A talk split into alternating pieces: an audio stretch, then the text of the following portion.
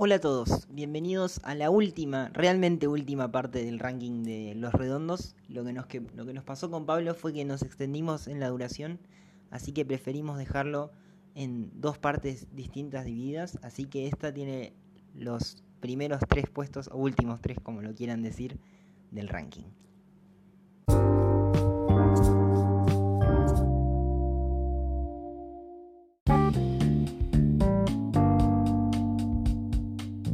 Número 3, ya entrando en, en, Ya ni sé qué son. Ya son obras maestras. Ya las Rolling Stones los puso a todos en el top 50 de los mejores discos de la historia argentina.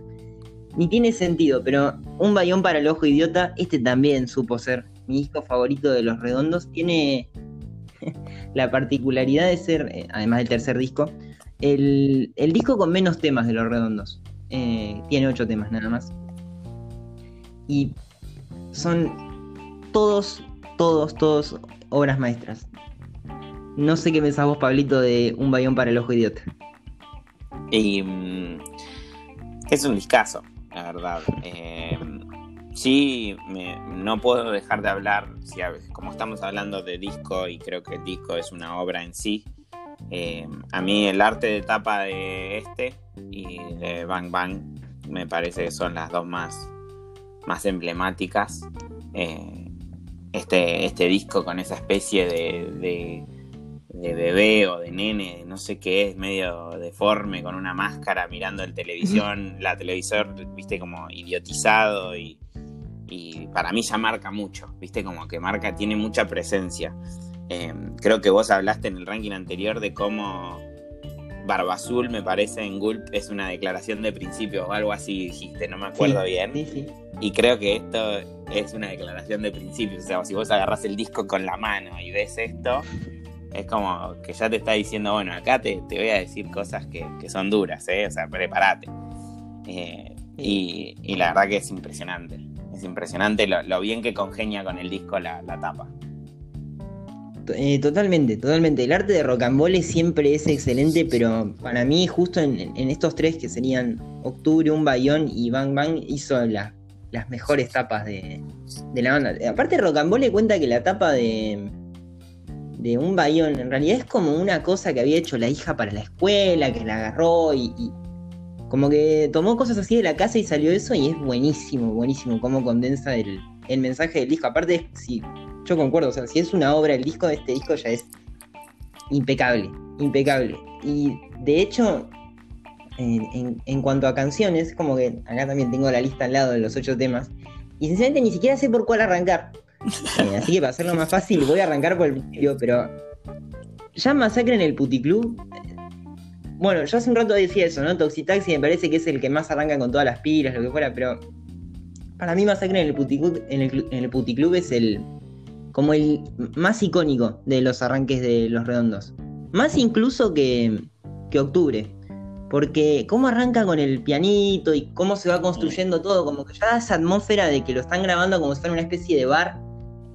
Y el relato de Nino también es fantástico. A mí me encanta, me encanta Masacre en el Puticlub. Club. Eh, es un temazo Masacre en el Puticlub. Creo que está infravalorado. Es un, es un, es un gran tema, es una gran canción. Eh, como todo tema que tiene videoclip, viste, y se genera como esa cuestión de que se vuelve medio medio pop, y acá corregime en el término si está mal, pero viste como que se genera medio, medio, popular y en realidad es un temazo, o sea, es impresionante, es, una, gran letra, tiene un gran ambiente, como decís, te metes adentro del tema cuando lo escuchas.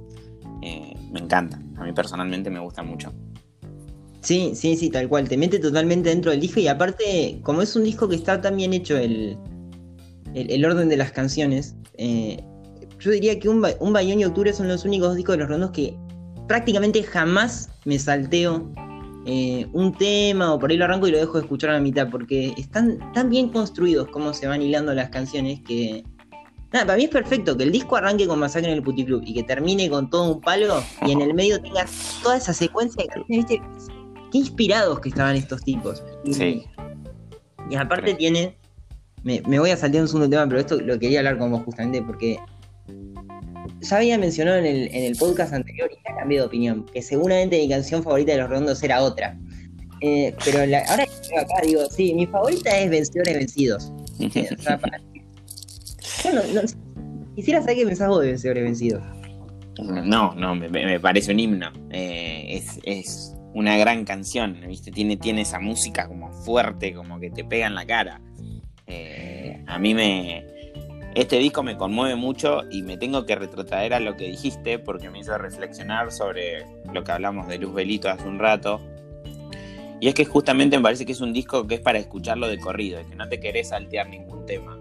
Eh. Y me parece que si eh, buscamos un argumento, que no, que no sé si, si hay argumentos más o menos válidos, pero buscamos un argumento para hacer este ranking, entre comillas, es como que es realmente un disco, o sea, es completo, el arte de tapa es bueno, está conectado, como vos decís, empieza y termina bien, en el medio tiene canciones que te pegan en la cara, viste, como todo preso es político, seguida de vencedores vencidos, son, no sé, 7, 8 minutos que, que te dan ganas de golpearte la cabeza contra la pared, viste, es como que realmente es un estamento y me parece que es como que engloba muy bien lo que es el disco, como, bueno, estamos acá, viste, pisando fuerte.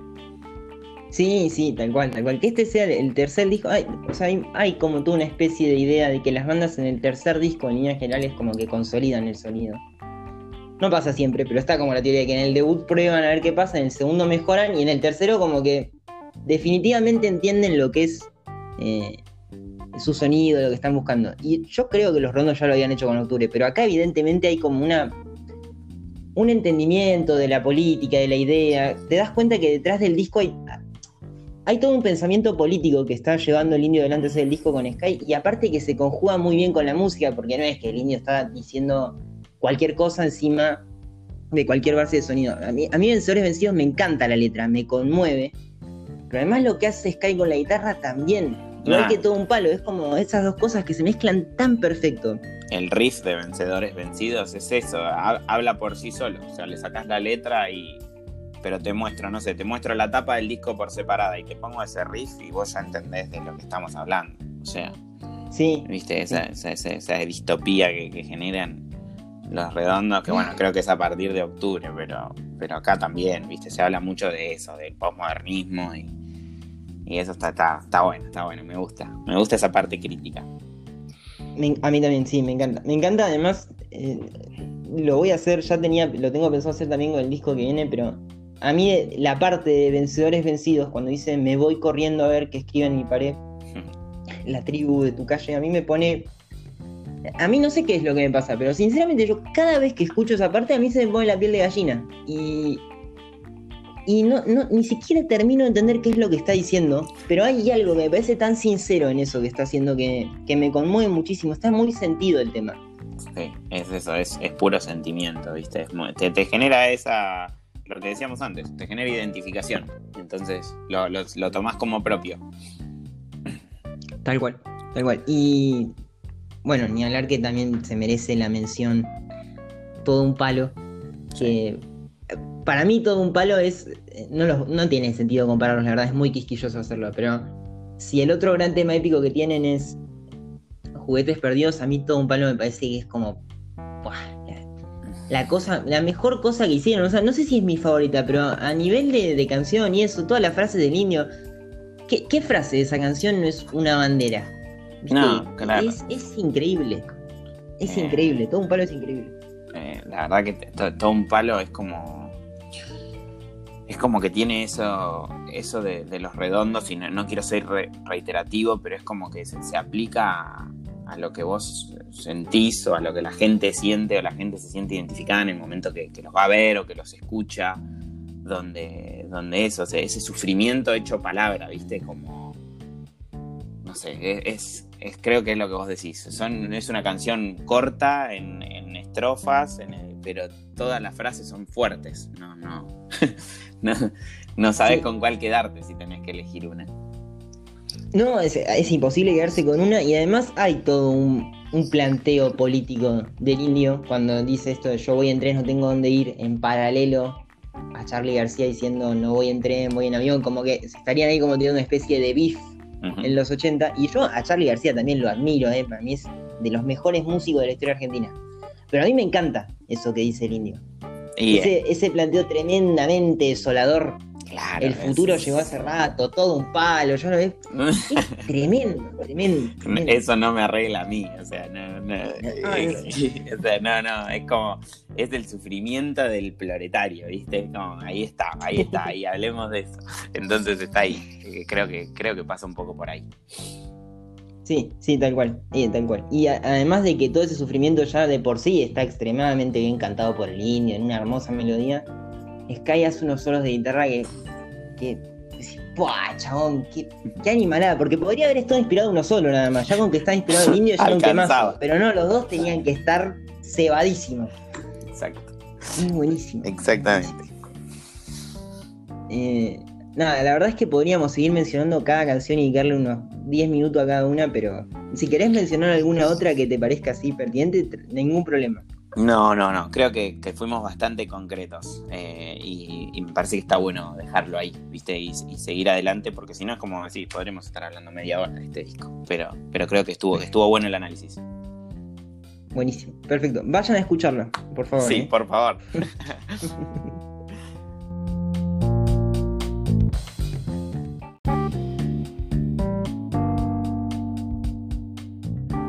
Número 2, ya casi pisando el primer puesto. Eh, por supuesto que cuando les di este ya por descarte van a sacar cuál es el primero. Si es que ya no se dieron cuenta porque lo vine anticipando todo el tiempo. Pero número 2, Bang Bang estás, estás, liquidado de 1989, cuarto disco de la banda. Eh, está bien, un discazo. Yo sinceramente veo que lo puse segundo ahora y digo, bueno, podría estar tercero, mañana puede estar primero. Ya estos tres los podría intercambiar continuamente y no, no habría ninguna diferencia para mí con Octubre el mejor arte de tapa de, de, Los Redondos, pero quería saber qué pensás vos, Pablito, de semejante disco. Eh, sí, es, inevitable empezar a hablar de, la tapa de este disco otra vez. Eh, creo que, esta seguidilla, viste, de Octubre, Un Bayón y Bam Bam, es como que las tapas hablan mucho y, bueno, me parece que, no se puede eh, no hablar desde, desde ahí, ¿viste? Como eh, ahí como que aparece ya desde el principio este indio un poco revolucionario, ¿viste? Con un cuadro de Goya, que no, me voy a poner a hablar históricamente, seguro vas a poder, capaz, o tal vez, no sé, es hablar más vos, eh, pero es como, bueno, el cuadro es bastante emblemático, ¿viste? Sobre la revolución española. Eh, en, Madrid creo que es, si no me equivoco, y, entonces como que habla un poco, eh, es de nuevo, es como un estamento, ¿viste? Bueno, estoy hablando desde acá. O sea, este es un disco revolucionario y a eso venimos. Y tiene canciones que lo respaldan, eso es lo bueno. Totalmente, totalmente. O sea, yo siento que hace Rocambole hace muy bien la reinterpretación de ciertos procesos históricos para hablar de otra cosa. Ya en octubre, como que había toda esa imagen medio de la revolución bolchevique de 1917 reinterpretada. Y acá hace eso con, eh, con, la, con la pintura de Goya de la Revolución Española, de los fusilamientos. Eh, y además, claro, que, que, además es como decir, o sea, las canciones lo van respaldando. Además, este disco tiene eso, tiene un tema más que un bayón.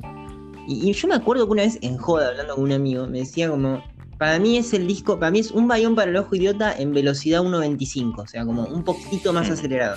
es cierto, porque todos los temas de Van van a las chapas no se toma un respiro. Eh, pero es, buenísimo. De hecho, Héroe del Whisky. A, mí me, encanta. Eh, este es el, primer CD que me compré de Los Redondos. Y yo me acuerdo que estaba en el auto con mi viejo, anécdota acá muy breve. Eh, a mi papá le, encantan los redondos. Y me acuerdo que me subí al auto y me compré un CD, cerré los ojos. Yo lo pongo y vos, vos fijate. Y claro, Héroe del Whisky arranca con todo, porque las baterías suenan como recontra amplificadas, se escucha un pa, pa, pa, y el, indio empieza a silbar, grita, qué sé yo, y arranca con todo. Y como que por poco no ponemos el auto en 120 acá en Bahía Blanca. tremendo, tremendo la adrenalina que tiene ese tema. Sí, y, eh, a mí en, ese aspecto de este disco, eh, Rock para los dientes me parece el tema que, bueno, le sigue como para hacer una seguidilla, pero es realmente un tema que, no sé, yo uso esa expresión porque lo siento así, ¿viste? Es como que te pega, te pega, te pega en la cara, te pega una cachetada y te dice despertate y saltá, ¿viste? O, pará el auto y saltá arriba del techo si estabas en el auto. Es como. es muy, muy zarpado, la letra es muy fuerte también, ¿viste? Es como que eh, esa especie de, alienación, ¿viste? De la que habla y de cual eh, como que perdés un poco de conciencia, también la música te lleva a eso y creo que en eso los redondos son buenos. Eh, en este, ya lo venimos hablando con algunas otras canciones, lo hemos mencionado, pero es como que está muy conectada realmente el sonido y por dónde te entra a lo que, a lo que escuchás también en la letra. Es como que las dos cosas eh, te, pisan, te marcan la cancha, ¿viste? Totalmente, totalmente. Es algo que, es algo que me encanta de este disco, justamente. Lo bien que van haciendo las melodías el indio con la guitarra de Sky. Y aparte, van todo el tiempo así como muy rápido, como muy acelerado. Pero además es porque tienen, o sea, es como que tiene mucho para decir en poco tiempo. Tal cual. El indio. Y, por eso también me parece que el disco también representa como el. Eh, eh, la cima de, las letras del indio en esa capacidad de síntesis, viste, que tiene él en dos párrafos, en, dos renglones en realidad, te metió toda una historia. Eh, a mí me parece fantástico. Lo tienen todas las canciones. Sinceramente ni siquiera sé por cuál arrancar como para dar un ejemplo, pero a mí me parece increíble. De hecho, nadie es perfecto, que tenía como... Bueno, a cada canción del indio le inventan siempre una historia. Que en un momento era supuestamente sobre Juanse, supuestamente sobre un rugby. Tiene un par de frases que a, mí, que a mí se me quedan grabadas en la cabeza del... Ahora el tipo arropa como un bolchevique. Esas cosas qué increíble, pero qué genio. Eh, muy, bueno, Es terrible. A mí, a mí me, pasa algo con, la Parabellum del buen psicópata, que es creo que el tema que menos me gusta del disco, raramente, porque no es un mal tema, pero me da como también como que es un poco el que está fuera de, de esta, de esto que venimos hablando. Eh, lo siento como un poco más eh, luzbelitesco, no sé si, se, puede usar esa expresión, la acabo de intentar. Se puede, se puede. Eh, pero me da como que encajaría mejor en Luzbelito, ¿me entendés? Y, y traerme otro tema para acá. Eh, me, saca un poco del eje, porque conecto más con otros temas. Eh, pero me parece que es, lo único que, que realmente le puedo criticar. Claro, a mí la Parabellum me encanta, me encanta, pero pienso lo mismo, me pasa eso. Yo cuando estoy escuchando el disco y vengo con los primeros temas al palo y viene la Parabellum, es como, bueno, me encanta porque para mí es un temazo, pero eh, medio que corta como con todo el cosa. Y después lo retoma porque un Pac-Man en el Savoy también va a las chapas. Terrible. las chapas. Es buenísimo. Es tremendo. Eh, y, y yo acá ya había separado una parte de la letra porque la quería leer bien. Porque para mí acá está, punto de vista personal, la mejor reflexión histórica que hizo el indio está en este disco para mí, que es en nuestro amo juega al esclavo, que bueno, toda la letra, ¿no? Es como tremendo. para mí, a mí lo que me molesta en realidad por ahí el tema es que la frase que haya quedado es violencia es mentir, que ni siquiera me parece la mejor de todo el tema. Nuestro amo tiene, juega al esclavo tiene una frase que dice, nuestro amo juega al esclavo de esta tierra que es una herida, que se abre todos los días a pura muerte a todo gramo. Y a mí, yo, Dios, ay, es la historia argentina, o sea... ¿Qué nivel?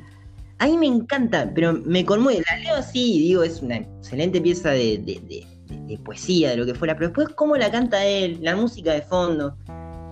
Eh, es uno de mis temas preferidos de Los Redondos. Eh, si, puedo, si puedo hacer esa, esa observación, a mí me, me pasa lo mismo que decís vos, y eso ahí habla de, creo, lo buena que es la letra de esta canción yo esa identificación que vos sentís o que ese paralelismo que haces con la historia, viste cuando dice como si hace falta hundir la nariz en el plato, lo vamos a hacer. O sea, como decir, wow, no sé, me parece como mucho, es, eh, eh, me parece muy bueno. Me, creo que es eso, es como una radiografía, viste, de, de nuestro país. Y de nuevo, ahí está su fuerte. Eh, bueno, estos somos con lo bueno y con lo malo.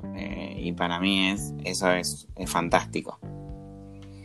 Tal, cual, porque la letra tiene ese punto justo que no es solo la crítica a lo que pareciera ser como la crítica ¿no? a los militares, a la dictadura, sino que tiene esa parte que vos decís que es el compromiso. Es decir, no, o sea, yo no denuncio esto porque ya pasó y digo, uy, qué malo, qué feo tiempo si hace falta hundir la nariz en el plato, lo vamos a hacer. O sea, es el compromiso de la banda decir estos son nuestros ideales y los, los vamos a seguir respetando y es lo que lo hace que sea tan poderoso también. Exactamente. Es increíble. Eso creo, es muy acertado lo que decís. Es como que ratifica su manera de decir, eh, nosotros nos pusimos esta, esta causa al hombro y la vamos a defender. Eh, aún así eso implica relegar otras cosas, ¿viste? Pero me parece que por eso también creo que si vamos en la línea de tiempo, capaz el indio recién se permitió hablar mucho del amor o de, temas más sensibles ahora, en su etapa solista, porque realmente su causa era muy, muy fuerte. Y, y, bueno, a veces se lo tilda al indio de hipócrita o de mediocre, pero me parece que en su momento realmente marcó una época con esto y logró que mucha gente, eh, no, no, lo digo como, como predicador, pero la música de los redondos ayudó a que mucha gente se posicione en este lugar, en el lugar de, bueno, acá tenemos los ojos abiertos y, y estamos viendo lo que pasa, no, no, no lo vamos a dejar pasar. A mí me, da esa sensación eh, y eso también es algo que me acerca a la banda. Eh, tal cual, o sea, yo no lo había pensado así, pero tiene todo el sentido. Y además, ni hablar que todas esas bandas que surgen después de la dictadura, em, o sea, los redes estaban de antes, ¿no? Pero que empiezan a sacar discos con el regreso de la democracia con Alfonsín, tienen siempre este discurso de mirar hacia atrás y decir, bueno, no, esto es lo más bajo que podemos caer, jamás hay que volver a esto. Y, es muy loco que se haya creado toda una conciencia, porque yo siento eso desde un punto de vista casi como histórico. Yo siento que el, lugar donde se levantó el, pensamiento, el concepto de jamás volver a perder la democracia, de decirle nunca más a la dictadura, lo, hizo la cultura del rock en ese, en ese momento. Ni hablar que Alfonsín hizo el juicio a las juntas, fantástico, pero si hay alguien que realmente mantuvo todo el tiempo esa mirada crítica, para mí fue el, rock nacional, que aparte fue cuando más popular se hizo. Sobre todo se va en la conciencia social, porque uno se, acerca mucho a, los temas sociales o políticos también desde, desde un lugar como más, no sé si es banal la palabra, pero más superficial, que no, no, todo el mundo llega profundo, pero esto es como un acercamiento, ¿viste? Es como que eh, no solo los redondos, muchas bandas tal cual vos decís, post dictadura, incluso las que lo hicieron durante la dictadura, que creo que también es muy meritorio, no vale la pena hablar si es más o menos meritorio, pero eh, Charlie, de todas las, los, los rockeros que, lo denunciaron en ese mismo momento, eh, son un poco eso, la identidad de lo que vos decís. Bueno, hablando históricamente, esto no puede volver a pasar porque realmente es muy grave eh, y nosotros estamos en contra de esto, ¿no? no queremos que pase. Y llevarlo a tus letras, a tu música, a tus discos y hacerlo tan parte, creo que también es, es como una bandera que, los redondos han, han logrado hacer y me, y me, parece que desde ese lado aportan mucho a la, a la música argentina. Sí.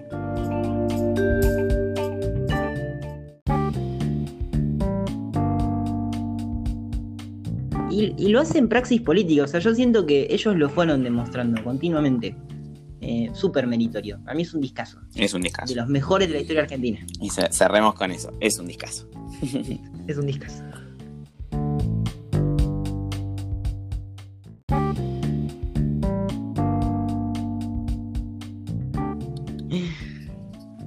Bueno, finalmente llegamos al número uno después de dos, un capítulo y casi dos, llegando ya al final del último, como tenía que ser.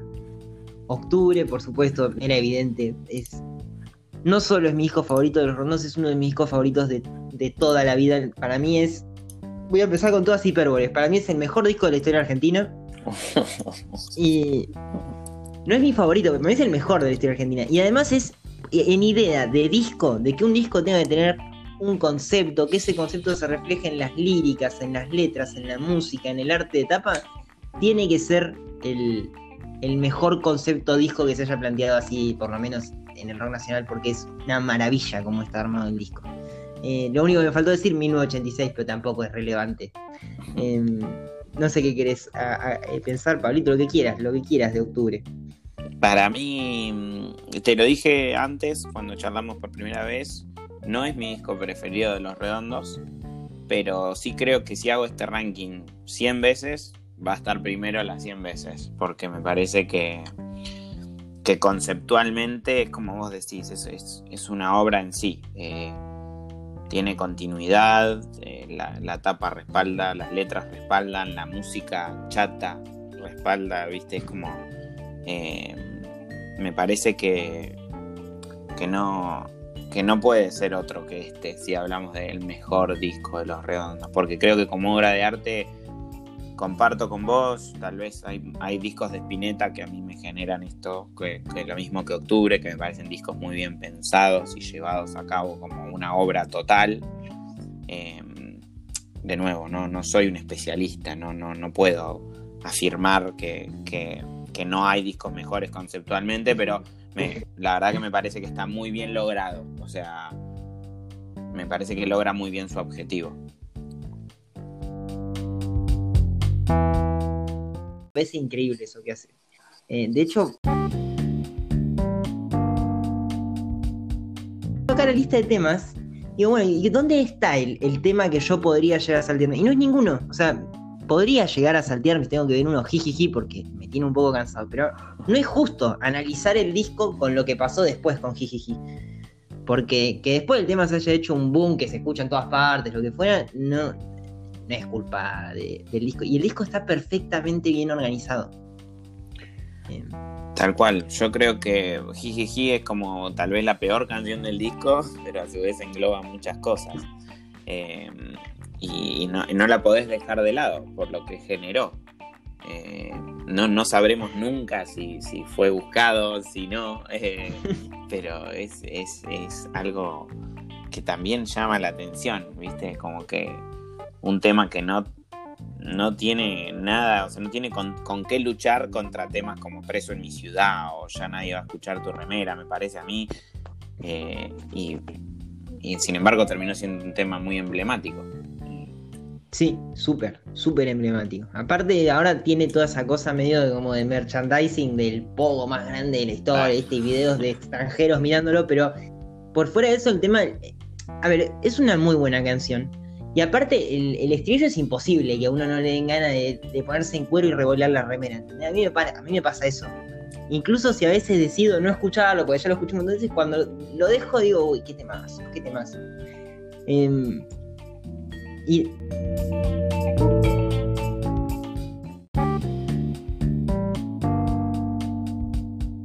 Tiene el tema que es Semenap que también, ni, voy a decir si es de las mejores, pero evidentemente lo es. pero además Semenap para mí tiene algo que es increíble, que es cómo va construyendo la canción medio lento, tiene un ritmo, viste que el disco tiene toda esa atmósfera medio de cabaret, así, medio oscuro.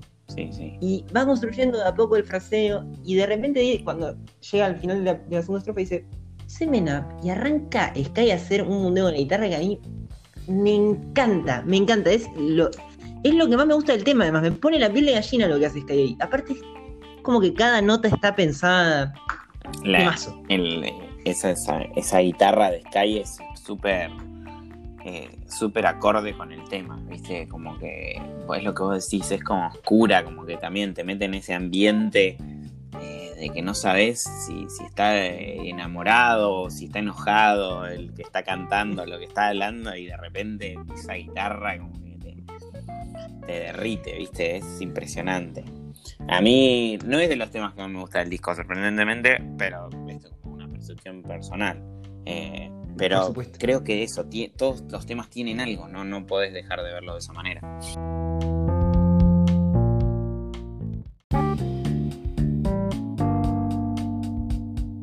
Nadie va a escuchar a tu remera que tiene que ser el, tema que más alegre me ponga en mi vida va, va las chapas, tiene los vientos que hacemos.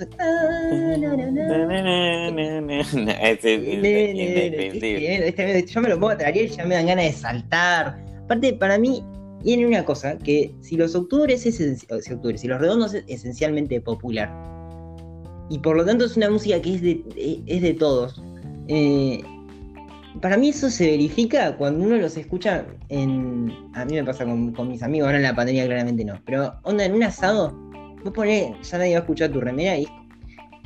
Y yo no sé, chaval, a mí me, agarran cosas con ese tema, porque viste, es como tremendo sentimiento de hermandad, es un tema que te podés poner a las pilas, pero después lo podés analizar en el disco y está muy bien.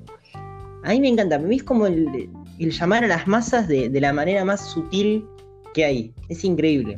Sí, es, una gran canción y cierra el disco. En esto del orden que hablamos, eh, también es, es como es como muy acertado. Eh, a mí me pasa lo mismo que vos, me, me, da como que podemos hablar un montón, pero creo que, que, algo que estaría bueno es que este podcast invite a la gente a decir, che, bueno, me voy a sentar a escuchar este disco y que en algún momento lo, lo ponga y, lo escuche en su totalidad y, saque sus propias conclusiones también y lo disfrute a su manera.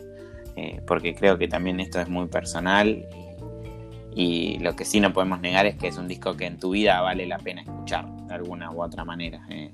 Te guste o no te guste, creo que es necesario escucharlo y, sentarte con las letras y leerlas eh, y detenerte un poco a pensar que bueno, en, este mundo es un poco difícil hacer eso, ¿no? Dedicarte 40 minutos a escuchar un disco y, y, sentarte solo a hacer eso es como que es un desafío también, ¿no? Y, me parece que, estaría buenísimo que, suceda.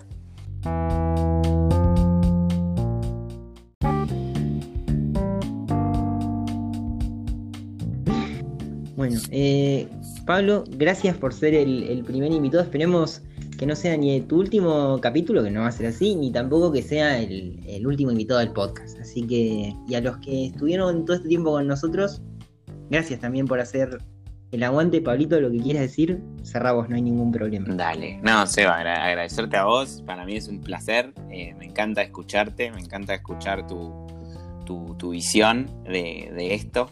Eh, y, la verdad que fue, fue un placer, fue muy, fue muy divertido, así que obviamente que si no es mi última vez también voy a estar agradecido, lo, disfruté mucho y eso. Ojalá que sirva para que aunque sea una persona diga, me voy a sentar a escuchar un disco de los redondos o lo voy a poner mientras limpio, pero que lo escuchen completo y, se valore un poco más la, obra de esta banda que, que eso, que atraviesa la historia argentina.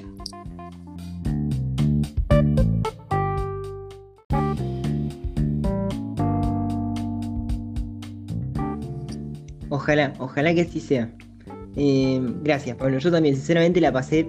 Estoy muy contento, estoy muy contento. Y ahora me voy a poner a escuchar los redondos, como, como, debe, ser.